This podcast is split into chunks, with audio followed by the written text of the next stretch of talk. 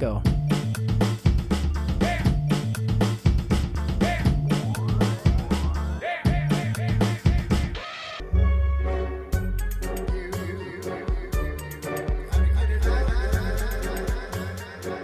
Fácil ou fácil? A gente faz, faz junto, assim, a gente É, vai se juntando. Nós aqui estamos combinando as coisas, porque já estamos no ar, estamos aqui ao vivo. Quando você estiver assistindo, já vai ser futuro.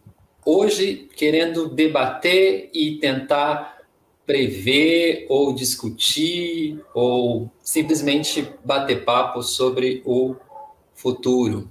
A gente estava conversando algumas coisas e papo vai, conversa vai, conversa vem. E aí surgiu essa ideia de se pensar, "Ué, como é que a gente vai estar em 2025?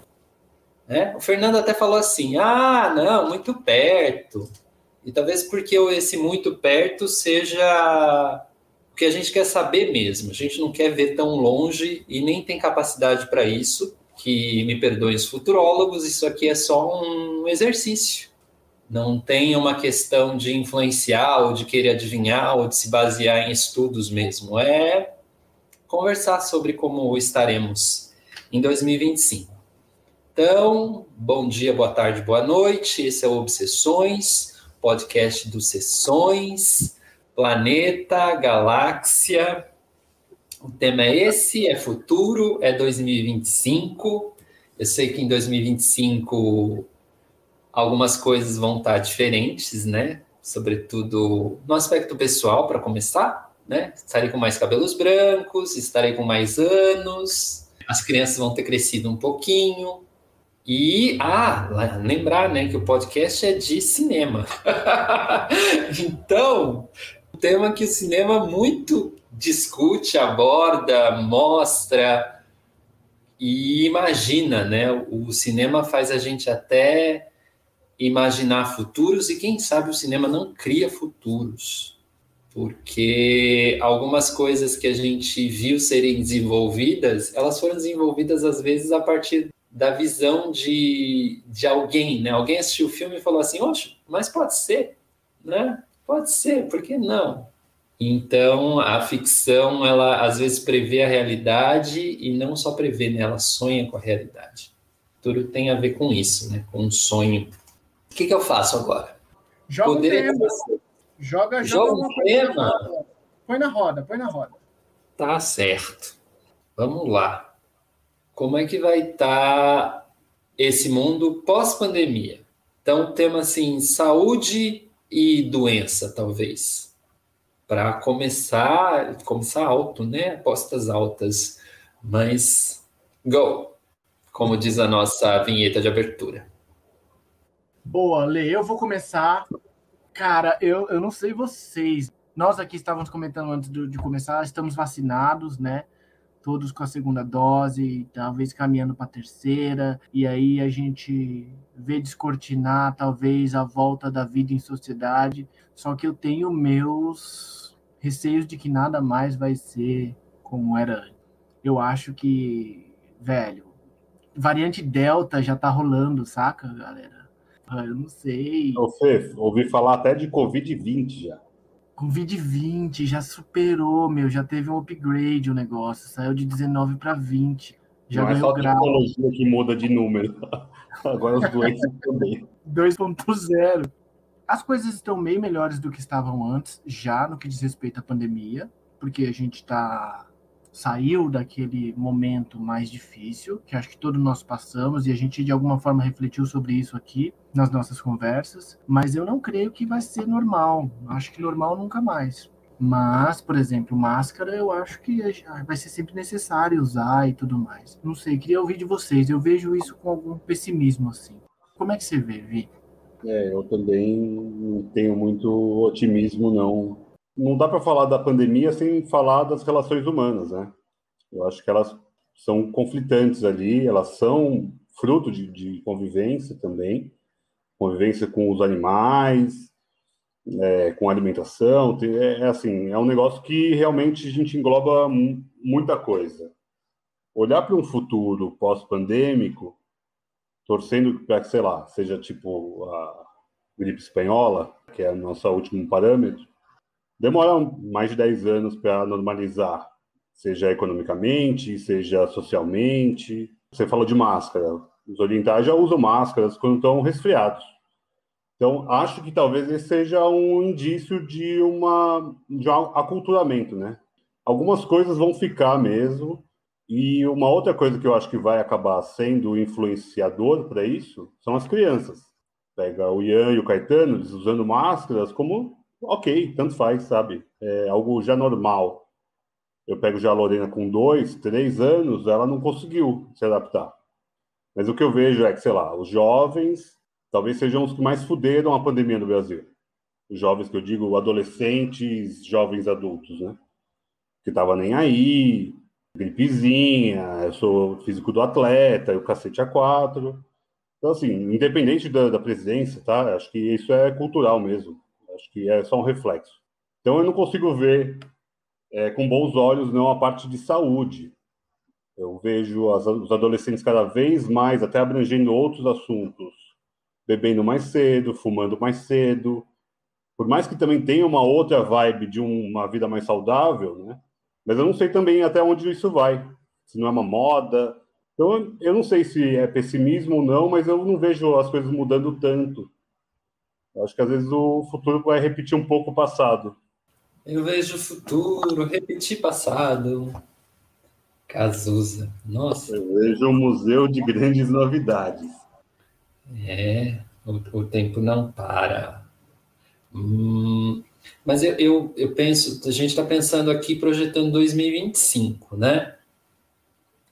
Eu, eu sinto que 2025 talvez seja o começo de uma grande revolução do olhar sobre a saúde.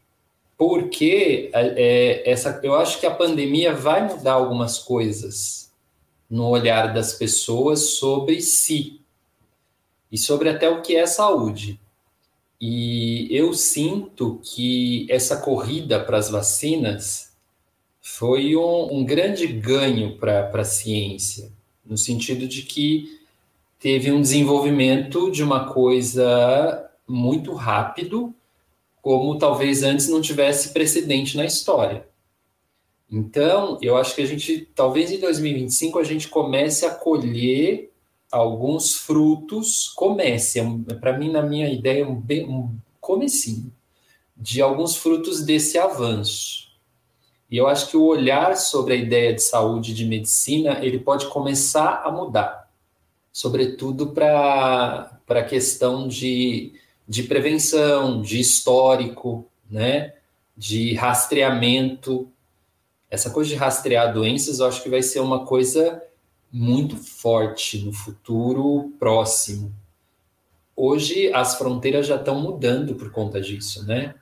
Quem entra aqui, quem pode entrar nesse país, quem não pode, é, qual a procedência, que vacina tomou, que bactérias e que vírus que essa pessoa traz, de qual região do mundo essa pessoa traz essas bactérias. Então, isso pode trazer algum impacto nas relações entre países, e isso vai trazer impacto, sobretudo, no olhar da medicina. Porque eu fico pensando nessas coisas de pre, pre, previsibilidade, sabe? E eu acho que, que os, as pessoas que têm acesso, é, sobretudo, assim, acho que países do norte, assim, vamos chamar assim, eles vão investir nessa previsibilidade, nesse mapeamento do corpo, nesse mapeamento das, da, de quem está vindo, sabe? Um começo de uma, de uma de uma ideia diferente de saúde, porque porque a gente não vai conseguir lidar com a quantidade de, de, de vírus novos, e tem gente que nem fala em vírus assim, tem autores falando dos prions, que é uma coisa louca, que é um ser que não é vírus nem bactéria, mas que ele é capaz de carregar uma patologia e se instalar nos humanos e nos animais. Que louco isso! E ele é uma subcategoria do vírus, né? Porque o vírus já não é considerado um ser vivo, porque ele não tem célula, né? Ele é só RNA. Esse prion não tem nem RNA, mas ele, ele consegue transmitir coisas pelo ar, pelo, enfim, por N fluidos. Enfim, o papo, o papo é futuro, né? Então, o futuro provavelmente vai ter coisas que não existem, assim. É, isso realmente é o futuro pensando na medicina, porque a medicina cada vez vai estar mais cara, é, são novos equipamentos, são novos testes, é, não há uma quebra de patentes, há uma economia muito forte em cima disso. É, os hospitais cada vez ganhando mais dinheiro, os seguros de saúde cada vez ganhando mais dinheiro, é, quem faz os equipamentos ganhando cada vez mais dinheiro. E isso acaba sendo inviável no mundo com o Brasil com a inflação do jeito que está, é, os países pobres continuam sendo pobres que são. Então, assim, eu acho que a prevenção vai ser a única saída. Porque senão, se a gente for ver, agora até misturando um outro tema, com essa mudança climática que a gente está vivendo, é só a gente ver, hoje está 31 graus até as 8 da noite. Na sexta-feira a previsão é de 12. Não há, não há saúde que aguente isso. Se não houver uma saúde muito bem feita, é, só ver o volume de poluição que estava hoje, pelo menos aqui em São Paulo. É, a gente teve uma queimada grande no final de semana também. É, então, assim, realmente são coisas. É, a gente vai falar de futuro, não dá para é, A gente vai falar, tentar falar por temas, mas é, realmente é algo muito global. E pensando nessa parte de meio ambiente, a gente tem um monte de documentários que já vem fazendo esse tipo de alerta há anos, né? a gente tem o Leonardo DiCaprio, que é, o, é uma, um porta-voz desse, desse tema que já fez dois documentários com o Al Gore, é, que são muito bons, alarmantes. A gente tem a Greta, a Greta né? É, também é essa voz forte. Tem um documentário muito legal no Disney Plus sobre a vida dela, sobre a causa dela.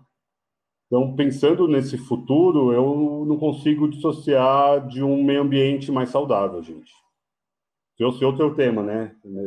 Vão, vão e voltem. Eu só trouxe não, é isso aí, Vitor. Não dá para. É, isso é a modernidade, a pós-modernidade, né? É, é, entender que as coisas estão muito relacionadas, intrincadas. É... Fala, Fê, você ia falar? Pode falar. Não, não ia falar, não. Pode continuar. Eu tava mais ouvindo vocês dois do que falando. Quando vocês começam a falar, é como se todo esse quarto aqui se iluminasse. Vocês são a luz da meia-noite na minha vida. Pode continuar, quero, quero aprender mais, quero ouvir sim, mais. Sim, sim, é luz, aí, aí já entra na. Porque assim, quando a gente pensa futuro, por mais que seja próximo, a gente está pensando no exercício próximo, vem as ideias das crises, né? Porque a gente está na, na, assim, parece que no, no olho de muitas crises você falou de luz, a crise energética é uma delas. E a gente vê que não tem como, assim. É, talvez não seja um tema nem que a gente consiga desenvolver, porque ele é muito complexo.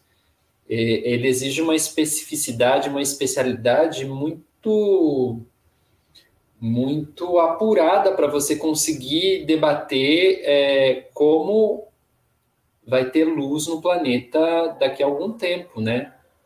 É, com energias que a gente sabe que já mostraram aí o que elas são capazes de fazer para o mal, sabe? Energia atômica não é a solução, energia eólica não é a solução, energia solar talvez seja a solução, mas ninguém pesquisa, ninguém, alguém pesquisa, mas assim, é, não chega, né? Não chega no mercado as soluções em energia solar que são, são é, como se diz, são acessíveis, né? A gente claro. usa energia elétrica que vem da hidrelétrica que vem da água. E tem água. Por aí vai. Por aí vai. Tem, tem. Não sei, não sei se, se os apagões vão ser mais constantes. E, e o Vitor quer falar, mas eu vou falar só uma coisa. Porque eu vejo assim uma, uma disparidade assim entre mundo rico e mundo pobre nesse futuro próximo. Sei lá, países ricos do norte, países pobres do sul. Sei que tem países ricos no sul e países, mas estou dividindo aqui numa maneira geral. Para mim parece gritante assim, gritante de que as soluções não serão para toda a humanidade. Até a gente está falando agora, né? Porque vai chegar uma hora que eles vão se dar conta que não vai dar certo, gente, não vai dar certo. A pandemia já mostrou que, que vai chegar neles, né? que vai chegar. Não, não adianta se você nasceu na Finlândia. Vai chegar em você. Alguma, algumas crises vão chegar. E isso, Lê, que você está falando, eu acho que é muito louco, é muito, muito importante, porque assim, eu vou tentar me explicar.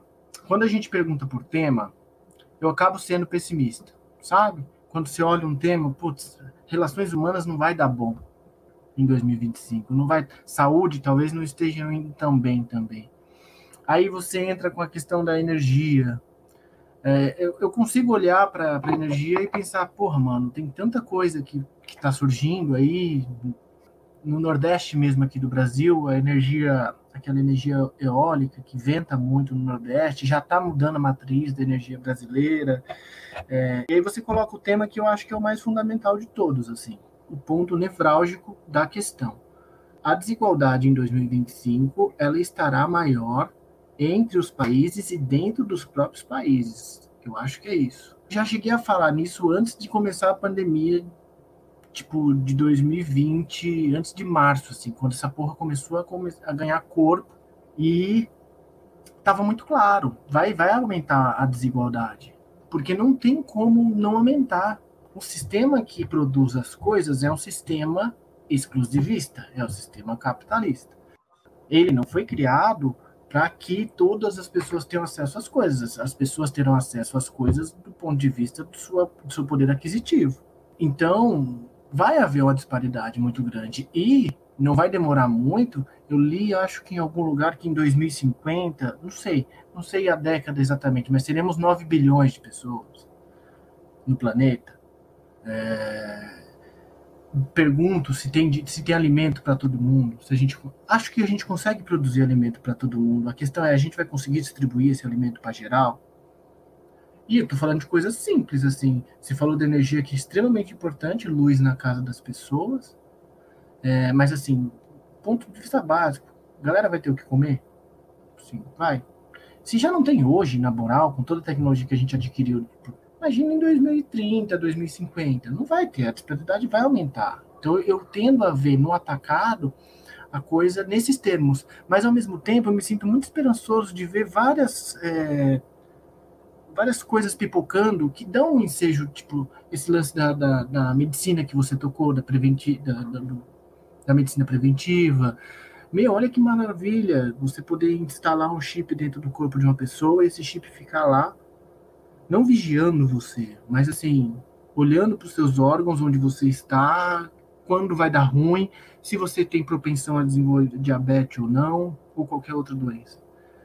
É um negócio muito louco, tipo, é, é bonito de ver, dá um brilho no olhar, tá ligado? Toda a nossa potencialidade e, ao mesmo tempo, quanto essa potencialidade não se transforma em efetividade para todo mundo, assim. Então, eu sempre tenho esse problema de analisar, assim. Eu sempre consigo ver vários é, lampejos, sabe? Luzes no fim do túnel, apontando para onde a gente deve ir, mas ao mesmo tempo, quando você olha para o outro lado do túnel, tem um monte de gente que nem está no trem ainda, saca isso? Essa é a sensação que eu tenho. Não sei como vocês veem essa parada. Não, acho que você foi, foi perfeito, Fê. Eu acho que é exatamente isso. Não dá para pensar num futuro com esse tipo de economia que tem hoje, com esse tipo de distribuição de, de economia que tem hoje. Não dá para pensar.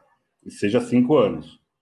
Se a gente já tem hoje, sei lá, 40 milhões de, de desempregados, o trabalho está mudando também.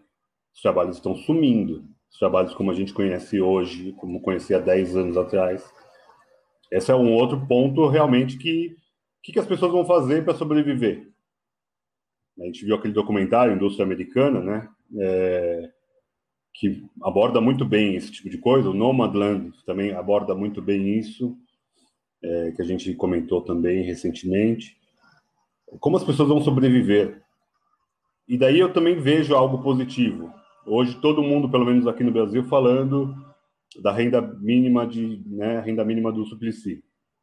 Essa é uma pauta que era rechaçada por todos, desde o começo. Ele era o velho louco, esse cara só fala disso, esse velho tagagá. É, era, era a, a descrença de um ser humano. E hoje se mostra quase que obrigatória, porque a gente paga tanto imposto e não tem um retorno suficiente, de qualidade. Como que as pessoas vão ter acesso à medicina, à alimentação, a uma segurança mínima? As pessoas hoje ainda no Brasil não têm saneamento básico. Então, assim, é... como vai sobreviver? A gente está falando do Brasil, a, sei lá, agora acho que é a econômica do mundo. Imagina a gente pensar na África, a gente pensar na Venezuela, a gente pensar, sei lá, em algum país miserável. A gente aqui ainda é bem privilegiado, a gente muito mais do que a grande média do brasileiro. Mas é, é não, não dá para pensar em curto prazo em algo bom do jeito que está pensar que os Estados Unidos gastou em 20 anos um trilhão de, de grana e o Afeganistão ficou como ficou. A gente tem o Elon Musk mandando um foguete para as pessoas verem o planeta do céu. E tem gente morrendo de fome. Quais são as prioridades do mundo? É encher o dinheiro, o cu de dinheiro mais? Para quê? E daí, sei lá, essa megalomania do Elon Musk pode ter vindo, sei lá, vem de 2001. Ah, eu quero ir lá. Então, assim, o cinema, de alguma forma, influencia essa, essa loucura, essa megalomania. Eu coloquei um monte de, de coisas agora no papo, mas é que não dá para ir dissociando. Né? Uma coisa vai amarrando a outra. Faz parte.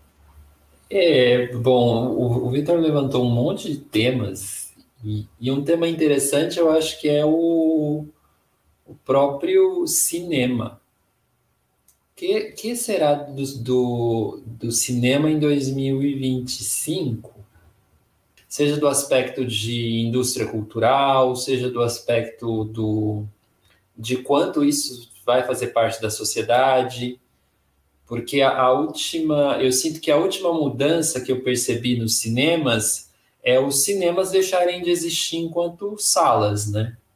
A gente viu isso acontecer no começo dos anos 2000, né? Os cinemas que existiam na Paulista, alguns ainda se mantêm, uh, alguns precisam se manter à base ainda de muita mobilização popular, inclusive, que é o caso lá do, do Belas Artes, mas a gente viu essas salas sumirem, entrarem para dentro dos shopping centers, e hoje a gente vê esse cinema vindo cada vez mais para dentro da casa.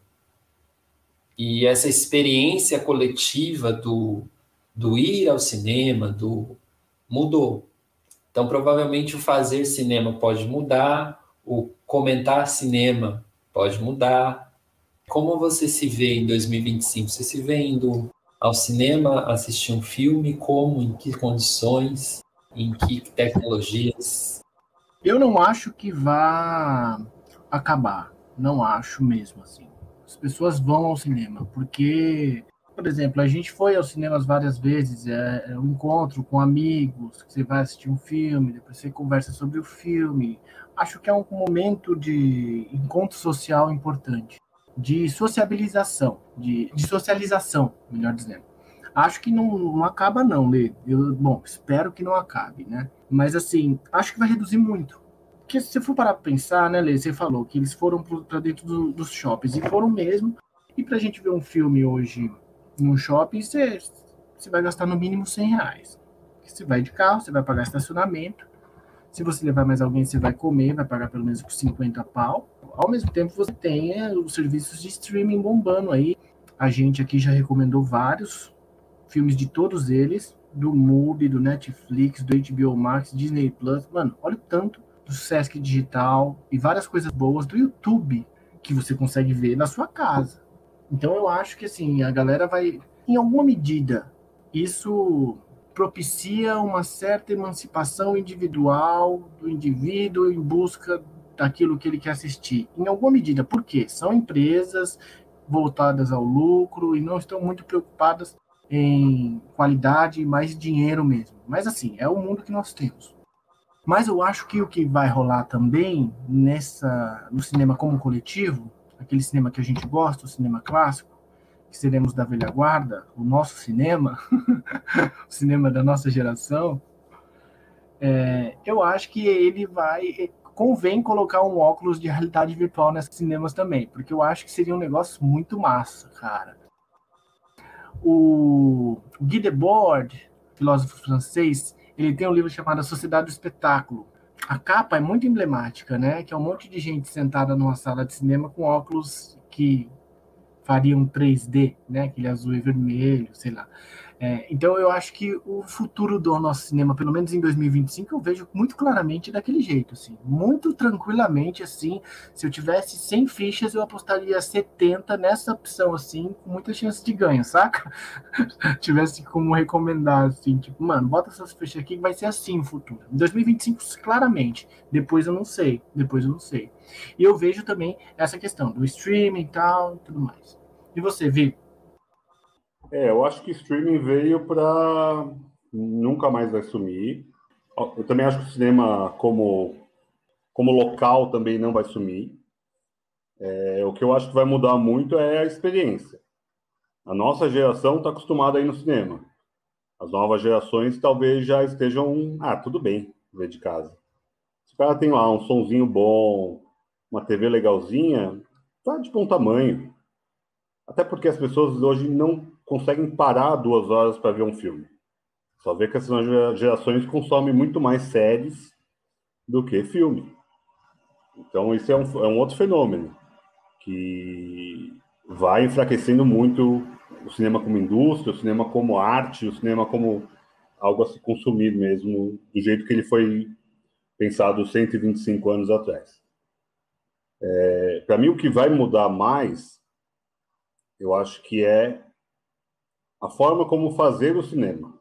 Eu revi um filme chamado Congresso Futurista, que retrata a história de uma atriz que está meio que decadente, fez várias escolhas erradas durante a, a carreira, né? E daí o estúdio chega para ela e fala: Olha, eu quero a atriz lá de trás. Você já está com 45 anos. Você já está ficando velha. Você só fez escolha bosta nos últimos 10 anos. Eu quero você quando você fez Forrest Gump. Então, assim, vamos te aposentar, a gente vai escanear o seu corpo, escanear suas emoções e a gente vai fazer os filmes com o seu avatar. Então, assim, isso é algo que a gente já vê hoje com deepfake. Você vê hoje já o Silvio Santos na cara do William Bonner dublando perfeitamente. Isso é só no rosto. Isso em algum momento já vai ser no corpo todo. A gente teve atores que morreram e já utilizaram esse tipo de, de tecnologia de alguma forma, sem dublê, sem o ser humano. Então, o como a gente vai ver o filme, a gente talvez já não esteja nem mais vendo os atores. Não estou falando de animação, né? Porque o filme também brinca com o negócio da animação. Né? Mas é, é essa lógica de a gente ver um corpo humano, a gente vê o ator que a gente conhece, né, a figura dela, a figura do ator, mas talvez não seja o ator. Então, é, esse tipo de manipulação, aí a gente vai cair em problemas éticos, em, em complexos éticos mesmo.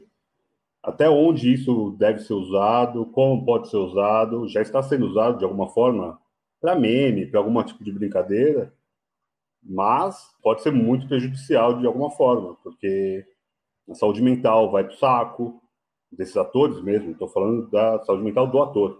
Imagina, você vai ser afastado, fica 20 anos, é um contrato de 20 anos, você vai sumir, faz o que você quiser, só não aparece em público.